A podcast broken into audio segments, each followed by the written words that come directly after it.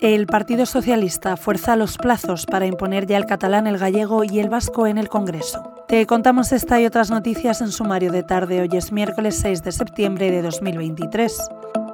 El Grupo Parlamentario Socialista ha registrado junto a Sumar, Bildu, Esquerra Republicana, PNV y Benega hoy una propuesta de reforma del reglamento del Congreso que establece el derecho de los diputados a usar cualquiera de las lenguas oficiales en todos los ámbitos de la actividad parlamentaria. La idea de estos partidos es que la reforma se apruebe en dos semanas para que pueda aplicarse ya en el debate de investidura de Alberto Núñez Feijóo previsto para los próximos 26 y 27 de septiembre. Hoy además te contamos que el presidente de Telefónica, José María Álvarez Payete, y el consejero delegado de la compañía, Ángel Vila, han viajado a Arabia Saudí para reunirse con los principales directivos de Saudi Telecom, que este martes anunció de forma sorpresiva la compra del 9,9% de la Teleco española por 2.100 millones.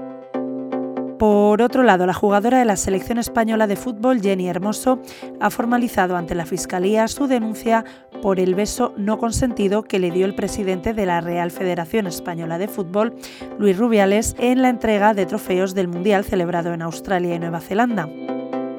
Para terminar, la Guardia Civil desvela que otros dos hijos de Negreira pudieron recibir pagos del Barça.